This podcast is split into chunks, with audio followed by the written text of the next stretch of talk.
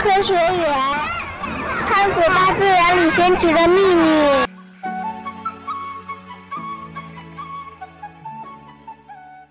大家好，欢迎大家来到自然科学园。大家觉得这个新的片头怎么样呢？是不是很可爱呀？我在这里要隆重的感谢黑龙江哈尔滨市香坊幼儿园的小朋友。有感兴趣的小朋友也欢迎你把自己的声音发过来哦。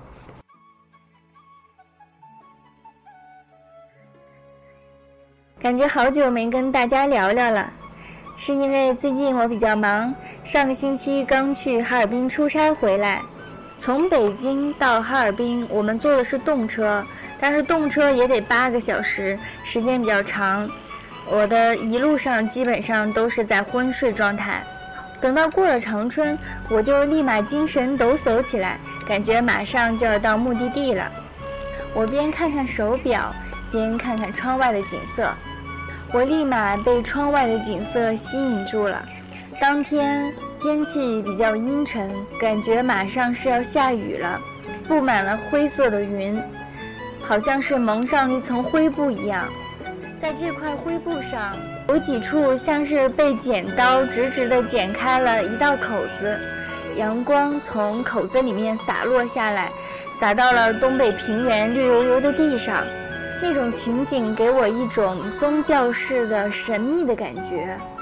看到这样的景象，再联想到我要去的目的地，我的脑中马上就想起了一位作者和他的一篇文章。这位作者是谁呢？等会儿我再揭晓。首先，我和大家一起来读一读他的文章《火烧云》。晚饭过后，火烧云上来了，霞光照得小孩子的脸红红的。大白狗变成红的了，红公鸡变成金的了，黑母鸡变成紫檀色的了。喂猪的老头在墙根靠着，笑盈盈地看着他的两头小白猪变成小金猪了。他刚想说：“你们也变了。”旁边走来个乘凉的人，对他说：“您老人家必要高寿，您老是金胡子了。”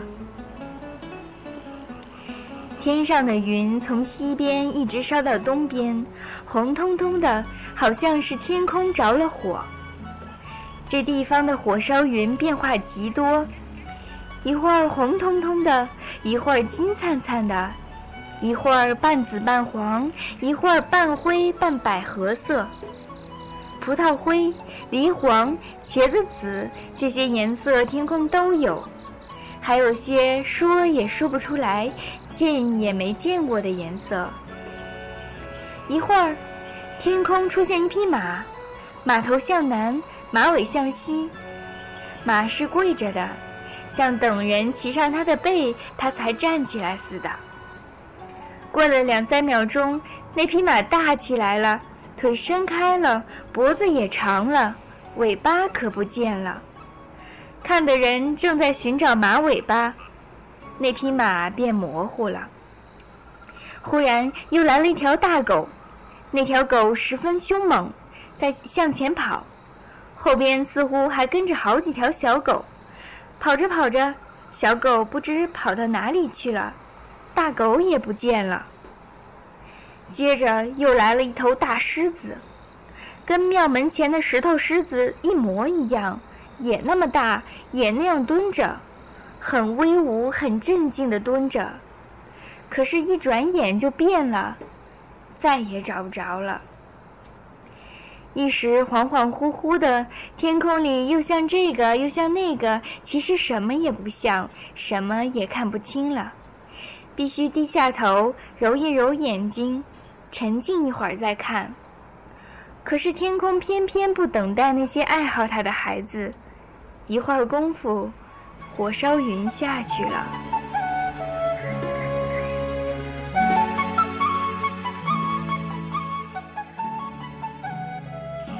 这篇文章叫《火烧云》，被收录到了各种版本的小学语文课本当中。我念的这一段选自人教版第七册语文课本。火烧云是出自《呼兰河传》中的节选，文章的作者是萧红。萧红是谁呢？可能听众当中有一些人没有听过萧红。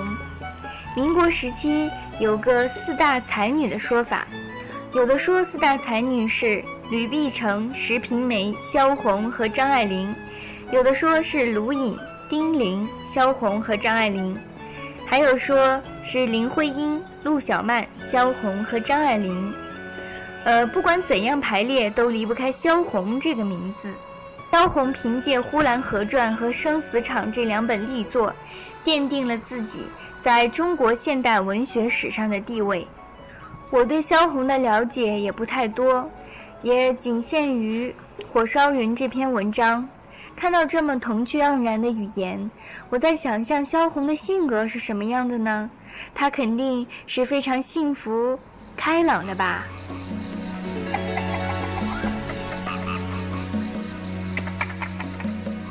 到了哈尔滨，我本来想去萧红的故居去转一转，但是因为公事在身，时间有限，没有能够亲自成行。生活在哈尔滨市的朋友，也并没有强力建议我去萧红故居转一转。因为首先从距离上说，呃，萧红故居在呼兰区，离哈尔滨市区比较远，那里的建筑也主要是一个庭院和两座平房，门庭比较冷落。另外，在当地人的口中，萧红的叛逆也并不值得更多的人去效仿。为什么稳居四大才女之列的萧红受到这样的冷遇呢？通过了解她的生平。我们或许可以从中找到答案。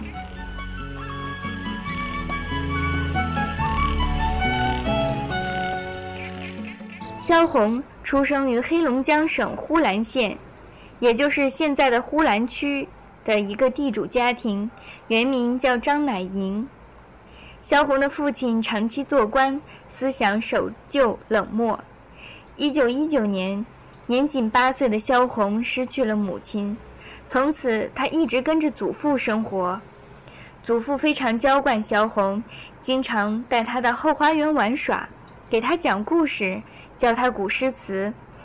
从《呼兰河传》的描写来看，祖父后花园几乎是萧红童年记忆的全部。这个段落也被节选进小学的语文课本。文章中，萧红详述了自己在后花园中的快乐生活，以及祖父对她的娇惯。萧红还在上小学的时候，父亲就将她许配给一个颇有势力的军阀的儿子，名叫汪恩甲。当萧红到了该升初中的年纪，父亲就要求她不必再读书，应该赶紧出嫁了。萧红却不肯服从，执意要继续上学。父亲逼迫她辍学，她就威胁要出家当尼姑。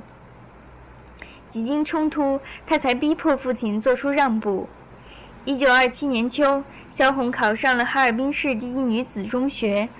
这个时候，汪恩甲已经师范毕业，当上了小学教员。汪恩甲跑到萧红的学校去找他。萧红反抗的是父亲的逼婚，他并不拒绝认识这个年龄相仿的异性。于是，萧红和他的抗婚对象渐渐有了些交往，甚至还为汪恩甲织毛衣。但是，萧红并没有把他当成未婚夫看待。到1928年，萧红17岁的时候，他与正在哈尔滨政法大学读书的表哥陆振顺之间，真正擦出了爱情的火花。1930年，19岁的萧红同已有家室的表哥陆振顺私奔到北平。婚外同居，萧红进入女师附中读书。第二年春节前夕，两人就被迫于家庭经济供给的压力，只好各自回家。春节过后，萧红再次逃往北平，这次是孤身一人。就在他陷入衣食无着的困境的时候，一直难以忘情的汪恩甲专程追到北平来寻找萧红。汪恩甲的哥哥。对这个所谓的弟媳不守妇道深恶痛绝，代替弟弟解除了婚约。萧红和汪恩甲分手，一个人回到呼兰。萧红的父亲因为女儿的行为落了个教子无方的罪名，被革去了省教育厅秘书的职务。萧红虽然没有被流言吓倒，但是一个弱女子对抗不了当时的世俗，她开始抽烟喝酒，借酒消愁。这个嗜好的养成严重损害她的身体，造成她日后体弱多病。一九三一年，萧红被父亲开除祖籍，她来到哈尔滨，找到当时正在哈工大预科班读书的汪恩甲，开始了婚外同居生活。这个时候已经是九一八事变以后，东北沦入日军占领的铁蹄之下，社会更加动荡。一九三二年，汪恩甲把萧红一个人丢到旅馆，自己回家过年去了。萧红伤心恼怒，变卖了物品，前往北平，打算投靠陆振顺。但是陆振顺呢，被妻子监管，无法赴约。他拍电报找人就近照顾萧红。等到过年回来，汪恩甲发现萧红不在，不辞而别。于是汪恩甲追到北平，把萧红带了回来。谁知两个人刚和解不久，汪恩甲的母亲知道他的儿子和萧红在一起，当即断绝经济来源。汪恩甲向家庭妥协，他们居住的旅馆债台高筑。汪恩甲回去筹钱，一去音信全无。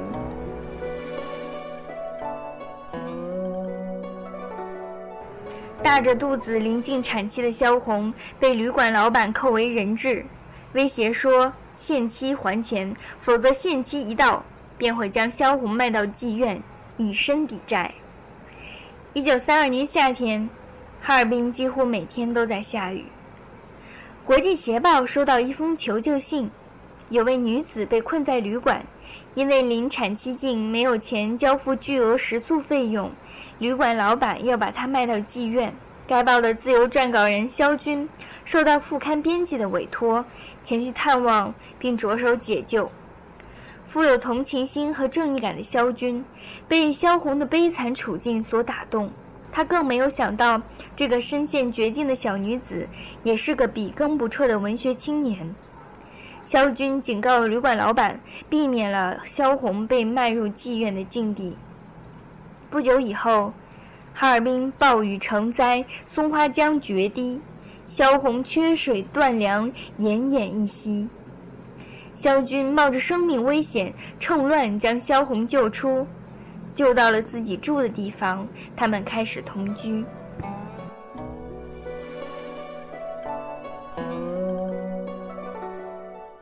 萧军四处打工授课，想方设法赚钱，可是日子依然捉襟见肘，连萧红住院分娩的钱都没有凑够。萧红产下一个女儿后无力抚养，忍痛送人。萧军为了鼓励萧红好好活着，手把手教她写作，带她迈入了文学的领域。后来两个人出版了一些作品。萧军完成《八月的乡村》，萧红写完《生死场》，两个人把这稿件寄给上海的鲁迅，得到了鲁迅的高度赞许。一九三四年，两个人前往上海，鲁迅请客，把他们介绍给茅盾。胡风等左翼的作家，鲁迅还积极向出版社推荐二人的作品。鲁迅还为《生死场》写序，他们二人迅速引起文坛的重视。正当萧军、萧红两个人的生活逐渐稳定，文学创作比较顺利的时候，他们二人的感情却出现了裂痕。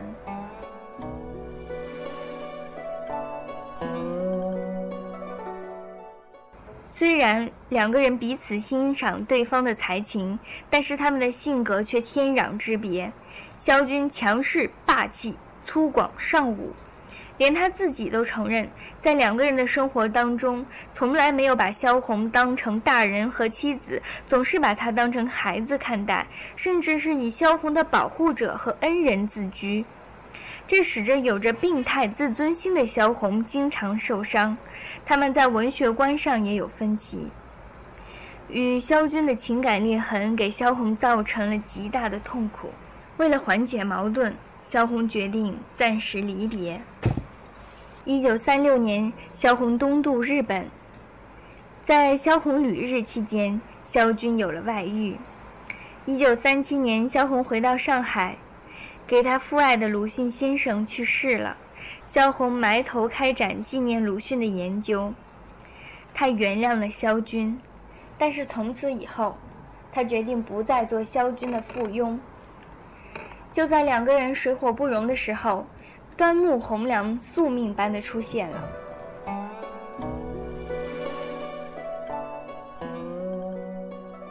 端木蕻良出生于一个乡绅的家庭，自幼被视为掌上明珠。一九三二年，端木蕻良考入清华大学，发表了一些小说。抗战爆发以后，上海的作家纷纷转移，萧红、萧军转入武汉。不久，端木蕻良搬来与他们同住。当萧红、萧军发生争执的时候，萧红总是能够得到端木的认同。后来，萧军投笔从戎，此时的萧红怀上了萧军的孩子。在焦虑当中，萧红找到了另一段感情的归宿——端木蕻良。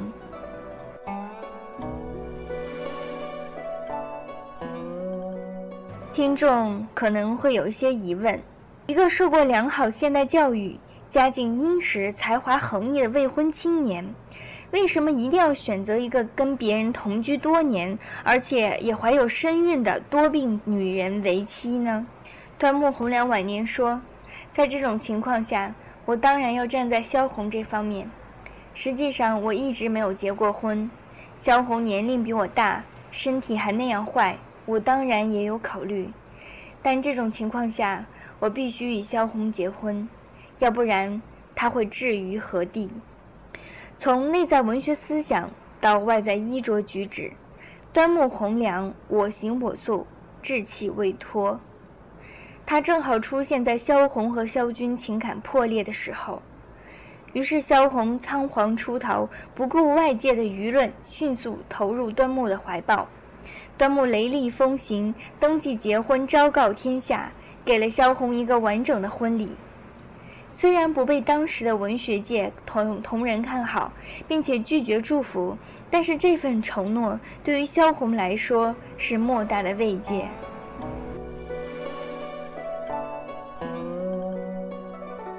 从踏上武汉的土地举办婚礼，到遭到友人孤立，先后不足一个月，疲惫苦闷的萧红连喘息的机会都没有，更大的风浪就铺天盖地而来。一九三八年六七月间，武汉情势危急，人们纷纷内迁去重庆。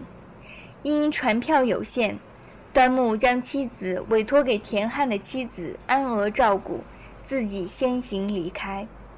后来因为行程有变，安娥没能够和萧红同行。即将生产的萧红一个人历经磨难才抵达重庆。抵达重庆后，产下一名男婴。这个男婴在不久以后夭折在医院当中，后来又不堪忍受日军对重庆、北碚的轰炸，萧红、端木飞到香港。萧红身患多种疾病，不能饮食，身体功能衰竭。太平洋战争爆发以后，端木丢下病榻上的萧红，又不见了踪影。那么端木去哪里了呢？据说萧红还有一份遗嘱。让另外一个神秘人物浮出水面。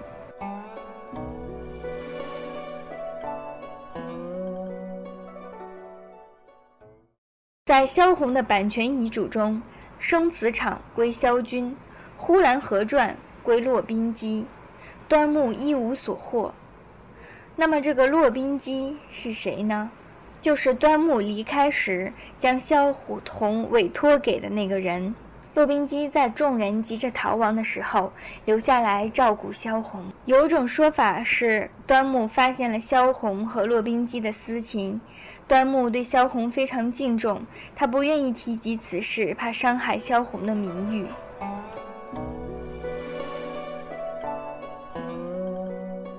萧红命运悲苦，忽然抗婚出逃，被父亲开除祖籍。同表哥陆振顺私奔到北平，婚外同居。再到大着肚子遭到未婚夫汪恩甲抛弃，被萧军营救后开始亡命天涯，炮火硝烟中被战争驱赶着颠沛流离，不停地赶路，从哈尔滨到香港，辗转了大半个中国，先后结识端木蕻良和骆宾基。萧红的人生和情感一直处于漂泊状态，身边的男人好似一个又一个客栈，人走茶凉。中国现代文学史上几乎没有哪个像萧红一样四处漂泊，甚至露宿街头，也很少有哪位作家经受过像他那样的寒冷、饥饿和病痛。严重缺爱的萧红。离开呼兰县后，一直在寻找像祖父那样无限娇宠的爱。可惜，生命里跟他发生过情感纠葛的五个男人，先后来了又去，不但没有给他过安稳的感情，连个孩子也没留下。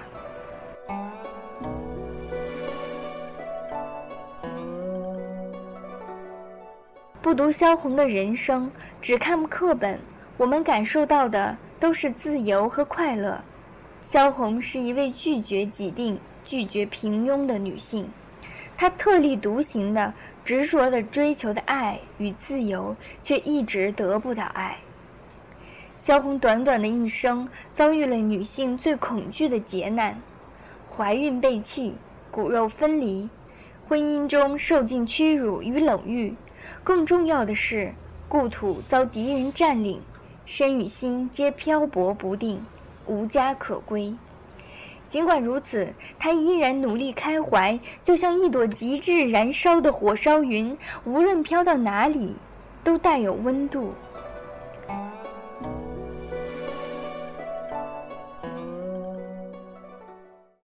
了解了萧红具有传奇色彩的人生，我们感觉是有些沉重的。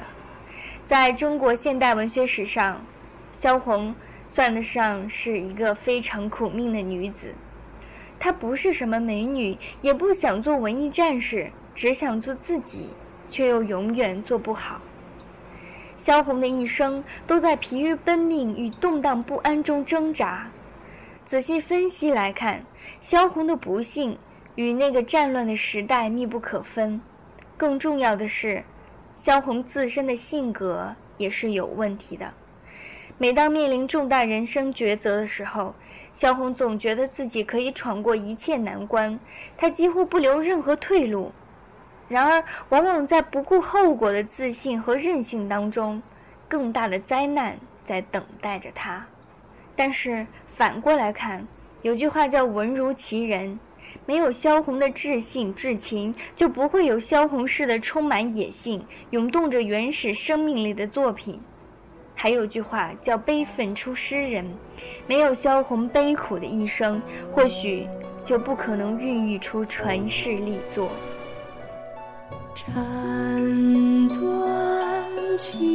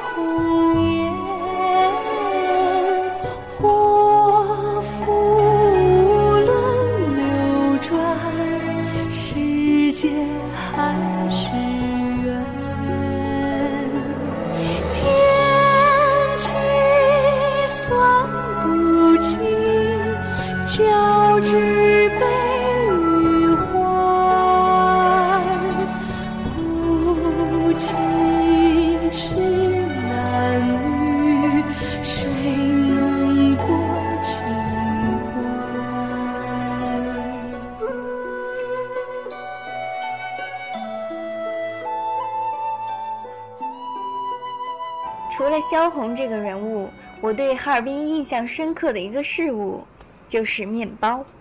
关于萧红的经历，有一部电影也做出了描述。这个电影的名字就叫《萧红》，是由演员小宋佳扮演的萧红。在电影当中有这样一个场景：萧军和萧红生活在一起以后，为了维持生计，萧军四处打工授课。有一次呢，他用赚到的钱买了大列巴带回来，两个人一起吃，吃到了家乡的味道，他们感觉到非常的开心。那么大列巴是什么东西呢？大列巴其实就是大面包，列巴就是俄罗斯语的面包。我在商店看到的大列巴不用塑料袋装，直接套着一个无纺布袋，感觉像是普通的购物袋那么大。这个大列巴标准直径在二十三到二十六厘米之间，厚度也在十六厘米以上，面包的净重有两公斤。它的蓬松的程度比一般的面包要厚重一些，拎在手里面沉甸甸的。所以呢，一般从哈尔滨带大列巴当成特产礼物送人的，可谓是礼重情义更重啊。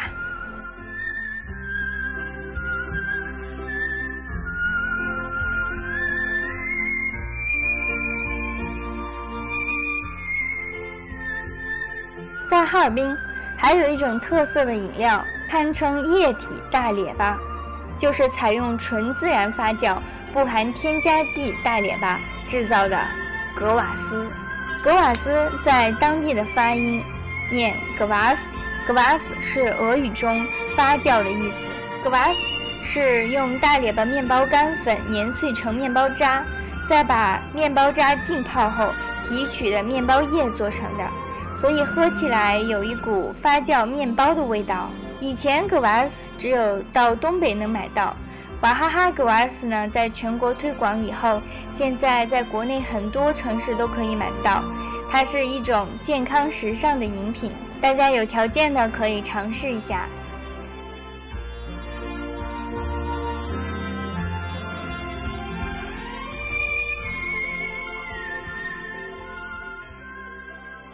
在哈尔滨还有一个不得不去的景点，就是中央大街。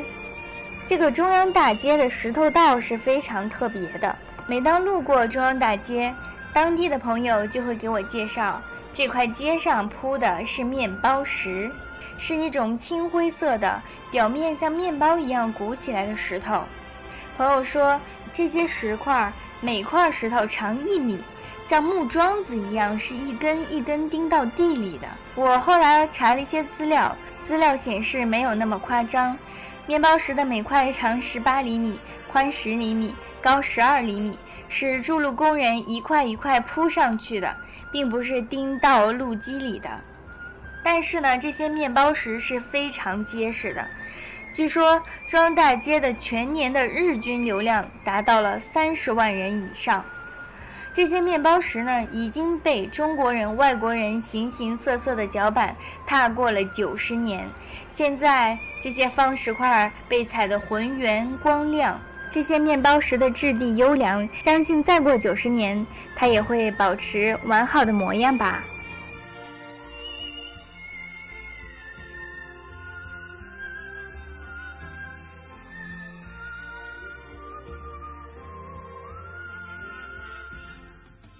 在节目的最后，我会播放一首歌曲，它是我的热心听众情歌小王子大方同学所演唱的歌曲。朋友们对我所说的内容有什么样的感想，都可以和我交流。如果你有更好的推荐的图书，有想说的故事、想唱的歌曲，也欢迎发过来，我们大家一起欣赏。好了，这期节目就是这样，下期再见吧。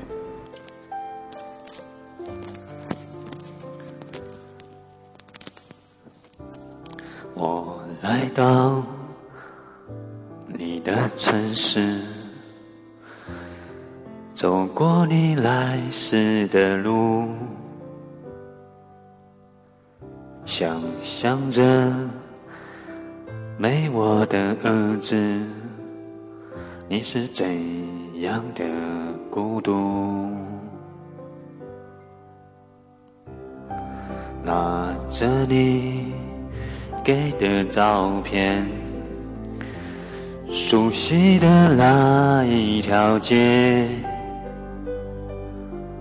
只是。没，那你的画面，我们回不到那天。你会不会忽然的出现在街角的咖啡店？我会带着笑脸，挥手寒暄，和你坐着聊聊天。我多么想和你见一面，看看你最近改变，不再去学从前。只是寒暄，对你说一句，只是说一句，好久不见。